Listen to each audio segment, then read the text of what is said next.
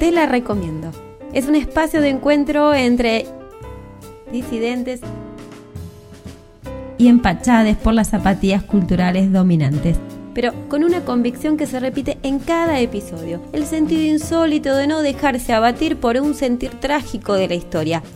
No te la venimos a contar, te la venimos a recomendar. Te la recomiendo. Se trata de esas recomendaciones que se hacen en la sobremesa y con las que se te hace agua la boca. la boca. Por eso, cada película se come con un plato especial. El menú es a la carta y hoy te la recomienda Nadia Rolón. Ella es trabajadora municipal y licenciada en Ciencias de la Educación, amante del rock and roll y de esos grandes y buenos momentos compartidos. ¡Acción!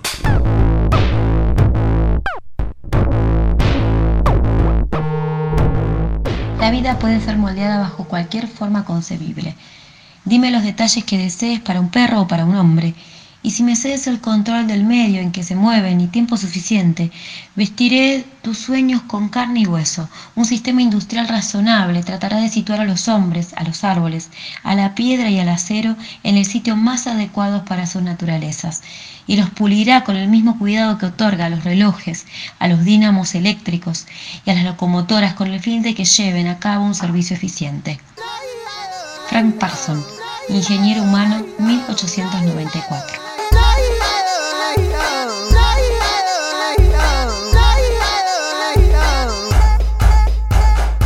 Bueno, Nadia, la primera pregunta es, entonces preguntarte, ¿qué película eres? Bueno, eh, en primer lugar agradecerte por eh, invitarme a este espacio. La peli que elegí se llama Sorry to Bother You, que es eh, del año 2018 y que su director es Bob Rayleigh.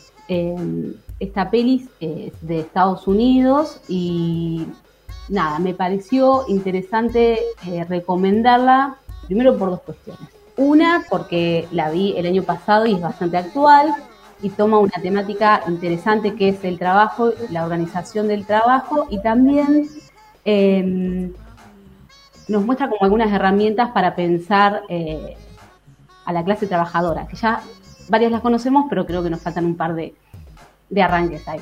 Y por otro lado, quiero decir que esta es una peli que me recomendó Marcelo Hernández, que es mi es el compa de la universidad, es, el jefe de departamento, de, en realidad de trabajo y educación, como le llamamos acá nosotras, con Ivana y con otros compañeros más. Y yo trabajé con Marcelo en el proyecto de extensión, la universidad se proyecta y actualmente, nada, me invitan a participar de sus reuniones y también de, nada, de las investigaciones que están llevando a cabo. ¿Y esta película en castellano cómo es conocida, Nadia? Bueno, esta peli se podría traducir como Disculpe que lo moleste y se trata sobre el trabajo en los call centers. Los call centers son espacios donde se realizan llamadas para vender todo tipo de servicios o productos.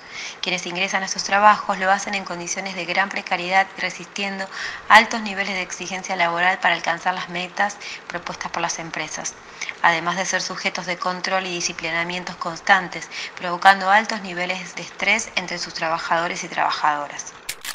Eh, en primer lugar, yo la calificaría como como, una comedia, pero también una comedia que te permite eh, repensar algunas cuestiones. La peli se desarrolla en California, en Oakland, eh, y nada, es como que muestran como dos partes de, de Estados Unidos en realidad.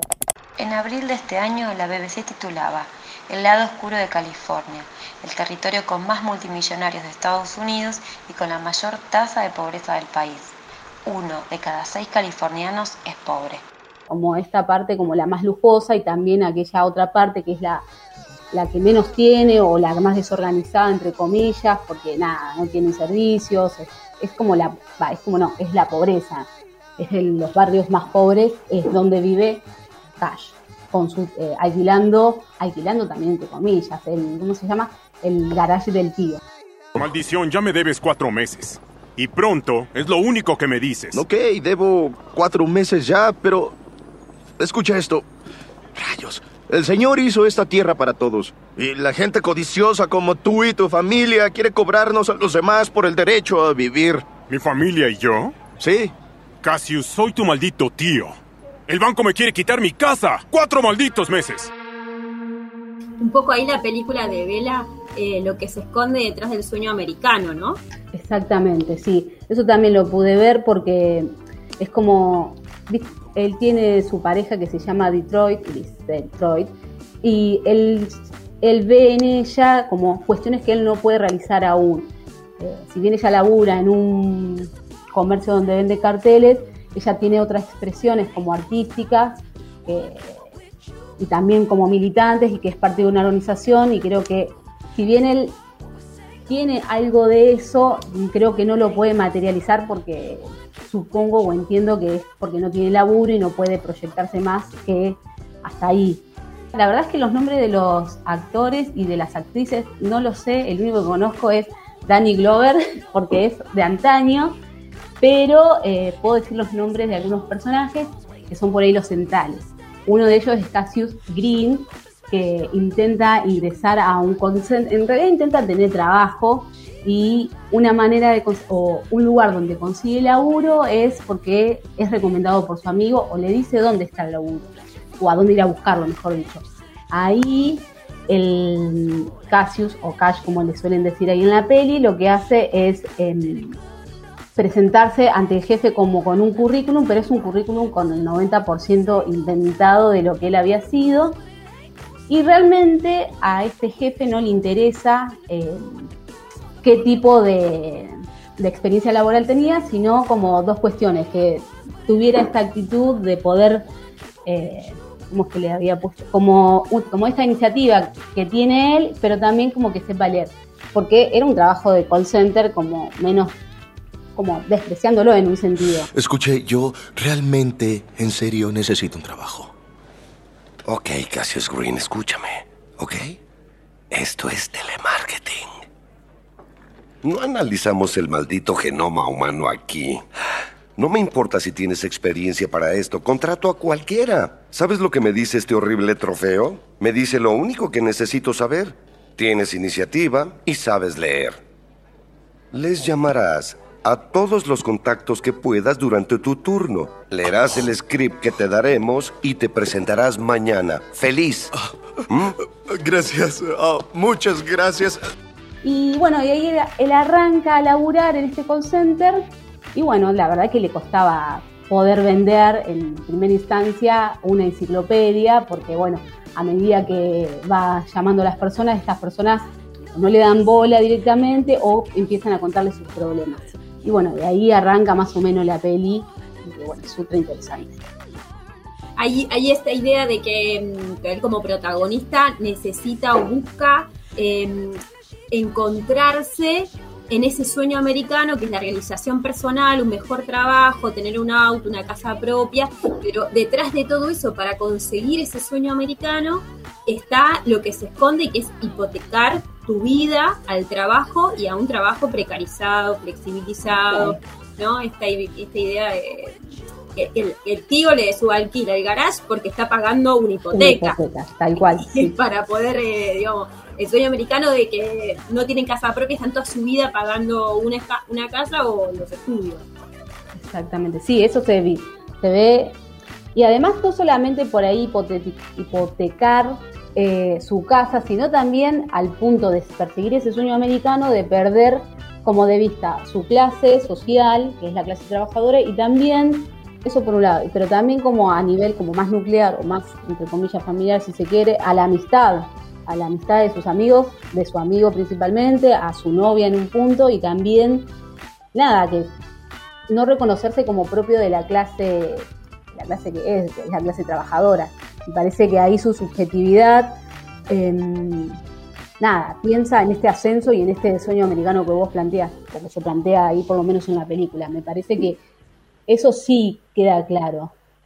Y bueno, de todos modos, eh, me gustaría, me gusta destacar de, la peli o del protagonista, de Cash, que él vuelve a su clase y da cuenta de cuáles son sus orígenes, bueno, a partir de la escena significativa que después te voy a decir, bueno, me parece que es eso, que el chavo, que el loco, el chabón lo que hace es volver en sí y darse cuenta de que él no pertenece a este mundo o nada, que él es también una fuerza de trabajo, que no importa si gana 100 lucas, 200 mil dólares o lo que sea, sino que, que en realidad lo que hace es vender su fuerza de trabajo y nunca ser propietario más que de su fuerza de trabajo. A mí me pareció eso, me parece que es como un análisis más profundo de lo que es eh, la peli en sí, más allá de que hay muchas partes que, no sé, a mí me, me hace reír algunas partes, muchísimas. Lo que sería, digamos, ¿qué, relación hay entre el título ¿no? que tiene la película, es Disculpe que lo moleste, eh, y su trabajo, ¿no? El, que cuando entra en este call center, al principio, en el primer puesto que, le, que lo que le aclaran desde entrada, es que tiene que repetir el texto. Hay un texto que no se puede salir de esa línea, ¿no? Es el primer lugar en el que está él, en ese call center, en el subsuelo de esa de esa empresa, eh, tiene que repetir el texto. Uh, señor ah, Anderson. una cosa más, Cassius. CES. CES. S-E-S. Sigue el script. Y ahí hay algo que sucede en el diálogo con otro compañero trabajador y de ahí se, desprende el título de la, de la película, ¿no? Sí, la verdad que esa parte es una escena súper interesante porque el loco en realidad no puede vender nada como había dicho en principio, no puede vender enciclopedias ni nada. Y ahí es donde aparece Danny Glover. Y le da una recomendación que es que tiene que hablar como blanco, como que en un principio... Eh, porque él es negro. Claro, eso es muy, muy importante. Sí, él es negro.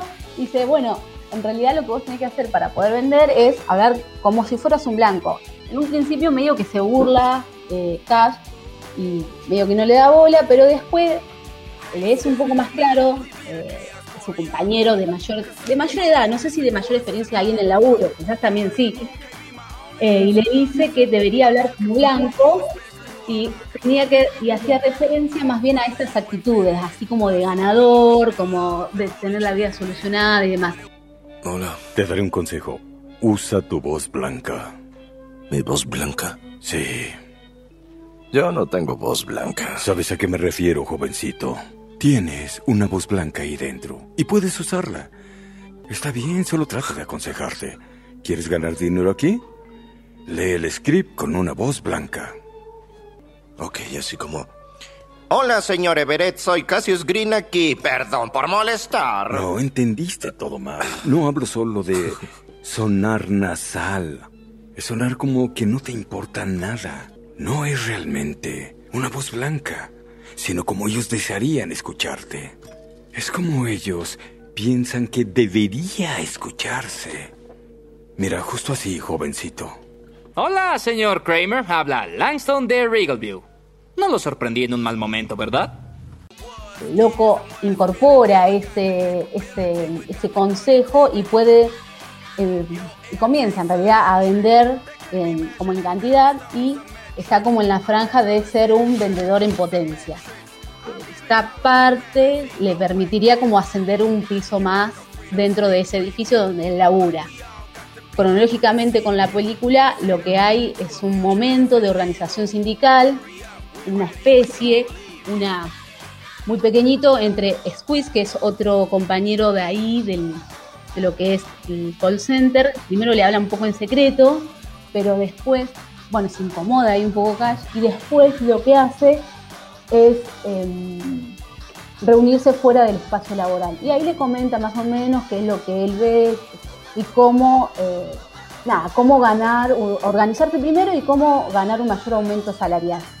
Así que la primera medida que toman, que es la de eh, hacer como un paro de 20 minutos dentro de la empresa en la hora pico. Colgamos los teléfonos, abajo los auriculares.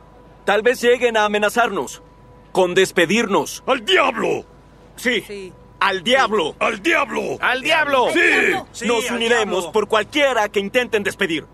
Y luchamos porque producimos las ganancias que no comparten. Ya ahí como que Cash se siente un poco incómodo, sí, levanta la mano con el puño izquierdo arriba, pero no tan cómodo me parece, porque bueno, esto medio que le truncaba su... Primero porque iba en contradicción con su pensamiento y segundo porque le truncaba su sueño americano. o su ideal de crecer. Y hacen ese paro y ahí, a posterior, así como inmediatamente, el jefe lo llama a Cash. En ese momento que lo llama, él estaba re enfurecido y como enfurecido en el sentido de que quería que si lo echaban no le importaba nada, bla, bla, bla, bla, bla, bla. Pero en realidad lo llama porque lo iban a ascender a el siguiente piso, que es el de un vendedor en potencia, porque nada, eh, había, había tenido ventas y creo que esa parte, bueno, a ver, por ahí pensándole ahora, se me viene esto de, bueno, cómo esta estrategia de la parte capital hace de la fragmentación, porque en este tipo ves cierta iniciativa que de ascenso social que tiene que ver con este sueño americano. bueno, capacidad de liderazgo, ¿no? Claro, exactamente. Así que bueno, pasa al segundo piso. Y ahí hay unas escenas que son muy chistosas. no, claro, porque ahí justamente es donde hace un primer quiebre, ¿no? La, la conciencia de él, ¿no? Su conciencia ahí es desplazarse, ¿no? Separarse del grupo porque eso significaba ascender dándole la espalda a los que iban a seguir en la huelga, con una promesa de mejores condiciones laborales, ¿no? Una mejor paga, puede, puede irse a alquilar a su propia casa, cambiar el auto, entonces eso hace un quiebre en él como personaje, ¿no? Sí, es re interesante porque yo creo que en algunos momentos se siente un poco como, a ver, ¿cómo sería la traducción de zarpado? es como, ay, no, pero no me importa porque voy a ganar más. una claro. bueno, no estoy tan convencido de la huelga, compañeros y compañeras. Claro, una cosa así pareciera que sucede. Y bueno, cuando se presenta ahí en este nuevo piso, lo que hacen es, tiene otro compañero de él que también, llamativamente es negro, y también habla con esta voz de blanco. Claro y ahí adentro todos tenían que hablar con voz de blanco y significativamente hacen un, digamos, hay un cambio significativo tono de voz. Parece incluso que hablar a otro personaje. es muy buena esa parte. Eva, toda esa parte que tiene que ver cuando, como hablar como blanco es, además, chistoso, es terrible porque él lo va trasladando a otras partes de su vida, como, no sé, el encuentro con su novia, con sus compañeros y sus compañeros medio que dicen, hey, espera, que acá, ¿qué haces con esa voz? Bueno, entonces cuando ya está en este segundo piso, Cash se entera qué es lo que tiene que vender y ahí él se siente un poco ofuscado, me parece, cuando hace la cara, que dice, bueno, lo que vas a vender de ahora en más es mano de obra barata. Ayudamos a miles de empresas a utilizar trabajadores de Worry Free para mejorar su eficiencia. Espere, ¿me está diciendo que venden esclavos a compañías por teléfono? Lo sabía. Usted es muy listo. Y bueno, esa parte, él dice, pero no digas nada todavía. Ahora vamos a, vas a ver cuánto, cuánto, cuánto va a ser tu salario. Se lo escribe este compañero y bueno, queda, lo acepta básicamente, porque de vivir a una cochera o en garaje de su tío a ir al centro de la ciudad, con otros lujos que por ahí no tenía o le, genera, lo hace, accede a ese, a ese puesto laboral. Bueno, eso por una parte y ahí empieza como el argumento más fuerte, ¿no? Ahí empieza como anudarse las eh, discusiones internas que va a tener que tener él de ahí en adelante. Este personaje va a encontrarse con situaciones que lo van a poner en jaque y va a tener que devolver a tomar una otra o nuevas decisiones, ¿no? Si va a seguir en ese camino de el sueño americano a costa de todo o va a haber algo que lo desequilibra en ese camino. Y sí, ahí él hace un quiebre, comienza a hacer un quiebre a partir de una invitación que se le hace a una fiesta con el que es el jefe supremo de lo que de lo que es Worry Free, Worry Free era, es en peli, se representa como un espacio donde eh, uno firma un contrato eh, donde le ofrecen eh, comida y un techo para vivir a cambio de trabajo. Worry Free ha resucitado al país. Los trabajadores viven en espacios eficientes de vivienda, en las mismas instalaciones donde la producción ocurre. Hacen cualquier cosa y hacen de todo, con contratos de por vida o no necesitan un salario. hacen automóviles por lo que costaba hacer bicicletas. Sin preocupaciones, ¿no? Sin Traducido. preocupaciones. Sí, exactamente. Pero a costa de un, un trabajo que aparenta ser eh, atractivo, pero detrás de todo eso hay un, un trabajo esclavo, que es lo que va desnudando la película cuando avanza, ¿no? Sí, y bueno, por ahí hay algunas cuestiones que... mm, es- sí, eso sí, pero también hay por ahí unas escenas donde aparece, bueno, eh, Warry Free es, está eh, acusado, entre comillas, la palabra acusado no es la que quiero usar, pero está acusado de trabajo esclavo. Después, en otra, en una portada de diario, dice que eh, sin preocupaciones no es el trabajo esclavo, como que el gobierno avalaba este tipo de, eh, de práctica de explotación laboral o de esclavismo ya. Y una de las escenas que, o por ahí un momento en donde Cash tiene que rever la situación, o va a rever, o que le da para pensar y repensarse, es cuando él es invitado a esta fiesta de su trabajo del, ¿cómo se llama? del jefe supremo de, y en esta fiesta es como toda una locura, hay mucho alcohol, drogas, sexo, todo como una fiesta de ricos, básicamente, donde Una fiesta como cualquier otra.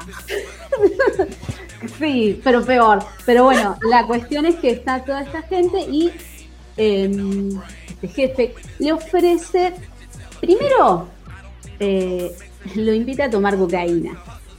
Él está un poco nervioso porque no le gusta como algunas situaciones de esa fiesta, porque no es eh, su clase básicamente. Entonces, eh, él toma y en un momento cuando le quiere proponer el CEO de ahí, de- sin preocupaciones, necesita ir al baño. Bueno, yendo al baño, lo que le sucede es que se equivoca de puerta, y esa escena es muy graciosa también, se equivoca de puerta y, y entra a un depósito de personas y le dice, y alguien está gritando. Cuando ve qué sucede, está, hay como unos hombres, pero manipulados genéticamente, que son caballos. Eh, ahí sale enloquecido Cash, se vuelve a encontrar con este con este CEO y le comenta, primero dice que se tranquilice y que le quiere hacer la propuesta. La propuesta que le hace es que él, esto del líder que hablamos en principio, es que sea un líder de esta nueva especie genéticamente manipulada que le llamaba Equisapiens, sapiens, que era una manipulación que tenía que ver con personas, hombres y eh, caballos. Así que, porque esto le permitía tener como más fuerza y trabajar más horas, que el hombre no lo podía o no lo hacía, por diferentes razones.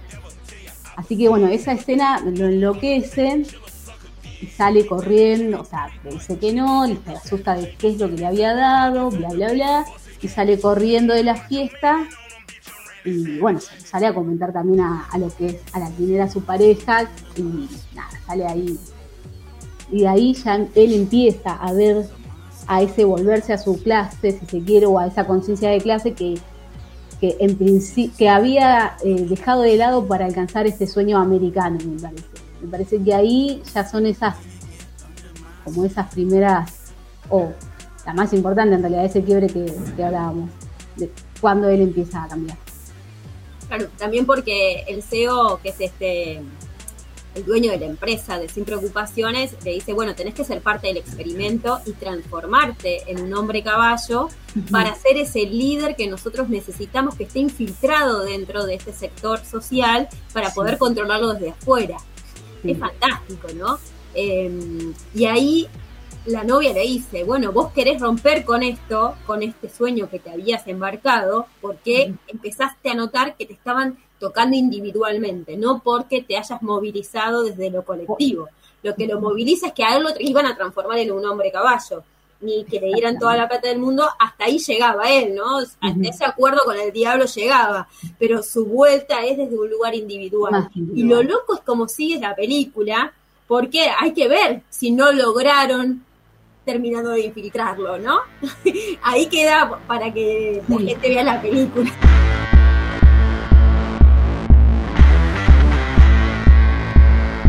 En este programa nosotros nos interesa saber cuáles son esas escenas que vos considerás son las más importantes de la película, que te parece que son un nudo de la trama argumental y que nos quieras compartir. Sí, a ver, hay varias escenas que, por ejemplo, la primera, en la primera venta, o mejor dicho, en este intento de vender, me gusta esto que, el chabón aparece con su box en el contexto de la llamada. Como cuando llama a la señora y le comenta que tiene cáncer, el chabón cae ahí y la ve llorar, la ve todo. Hola. Hola, señora Costello. Sí. Ah, soy Cassius Green. Sé que ha estado disfrutando nuestra serie Todo sobre las aves, así que quería llamar y ayudarle. Lo siento, joven. No tenemos dinero. Mi esposo está en el hospital. Tiene 73 y cáncer en etapa 4. Y ahora, en este nuevo piso, eh, cuando llama para vender eh, fuerza de trabajo barata, eh, cae en el, baño de un gran empresario para decirle que bueno, que la mano de obra de Worry Free sin preocupaciones puede hacerle más celulares que una planta en, otro país. Parece que esas escenas son muy buenas y chistosas y graciosísimas. Después, eh, la del piquete, porque esa, la del piquete está re piola y si bien es muy graciosa, es muy terrorífica porque es tan real que, bueno, eh, antes de que él, de este, de que lo que decías, que me parece como re importante ese análisis que no había visto, que es lo de, bueno, hasta dónde da uno desde individualmente, ni siquiera tiene que ver con este rompimiento total de la ideología o de la de adquirir esta conciencia de clase, es cuando él está laburando todavía en lo que es el primer, este piso de lujo y sale, necesitan ingresar para laburar, entonces ya hay un piquete armado, porque bueno, se fue tomando más acciones por parte de la clase trabajadora del call center y bueno, no hay solamente trabajadores de call center, sino también hay estudiantes y otros sectores y para poder ingresar a, la- a las oficinas eh, de Sin Preocupaciones, del call center de Sin Preocupaciones, lo que necesitan es continuamente tener a los policías alrededor para poder pasar. Y bueno, si bien las escenas son como re locas, como que nada, son reales, o sea, le pegan a la gente, le pegan a los trabajadores que están participando del piquete y bueno, ellos ingresan. Es muy despiadado eso, pero es muy real también. Eh, Pero bueno, es, me causa gracia, pero es real. Lo, lo gracioso de eso es como, digamos, la forma de contar toda esta historia, que es un- una comedia y también tiene drama, que es bastante dramática también la historia que está contando. Es en el momento en que le tiran una lata de Coca-Cola por la cabeza, eh, esto lo lastima, lo sangra y después se hace, se graban la situación y se hace un, eh, un video viral, a tal punto que se transforma de famoso por ese video, ¿no? Eh, y la persona que le tiró la, la botella de Coca-Cola, te- la, la lata de Coca-Cola, termina siendo una persona eh, súper conocida también y le ofrecen conducir un programa de- y, y la publicidad de Coca-Cola. Es como eso son los medios de comunicación también, cómo hacen de una situación un producto.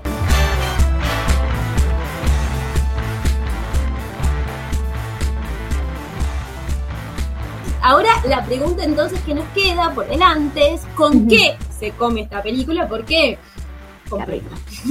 Sí, mira, eh, yo la comería con pizza de ananá.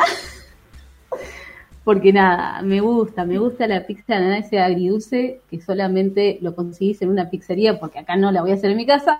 Y sí, la tomaría con una cerveza con una escotilla, así como bien fuerte, porque la película es fuerte. ¿Y se comparte esa pizza o se come sola? Las dos cosas están bien. Que compartida por ahí eh, es más complejo porque no puedes hacer todo este análisis. Pero eh, sí, también puede ser compartida, ni hablar. ¿Y tenés algún tema musical con lo que te parezca que podamos cerrar este podcast? Em, We Are the Champion de Queen. I've paid my dues time after time.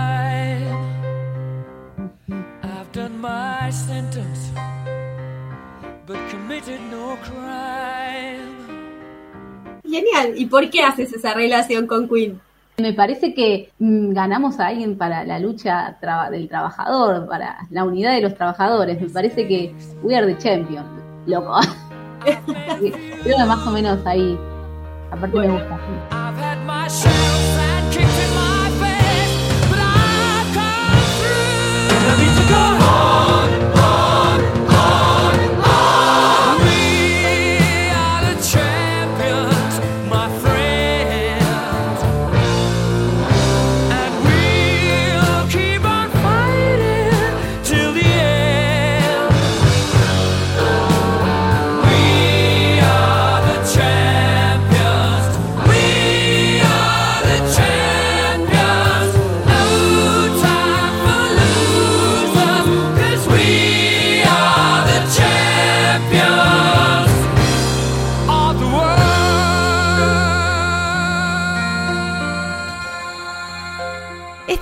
Podcast de Te la recomiendo. En este menú cinematográfico participó como recomendador invitada Nadia Rolón.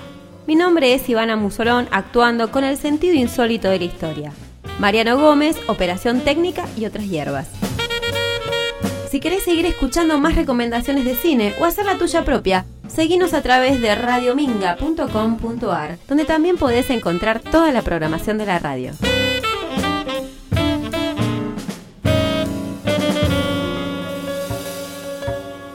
Radio Minga, la radio de la cooperativa Ladran Sancho.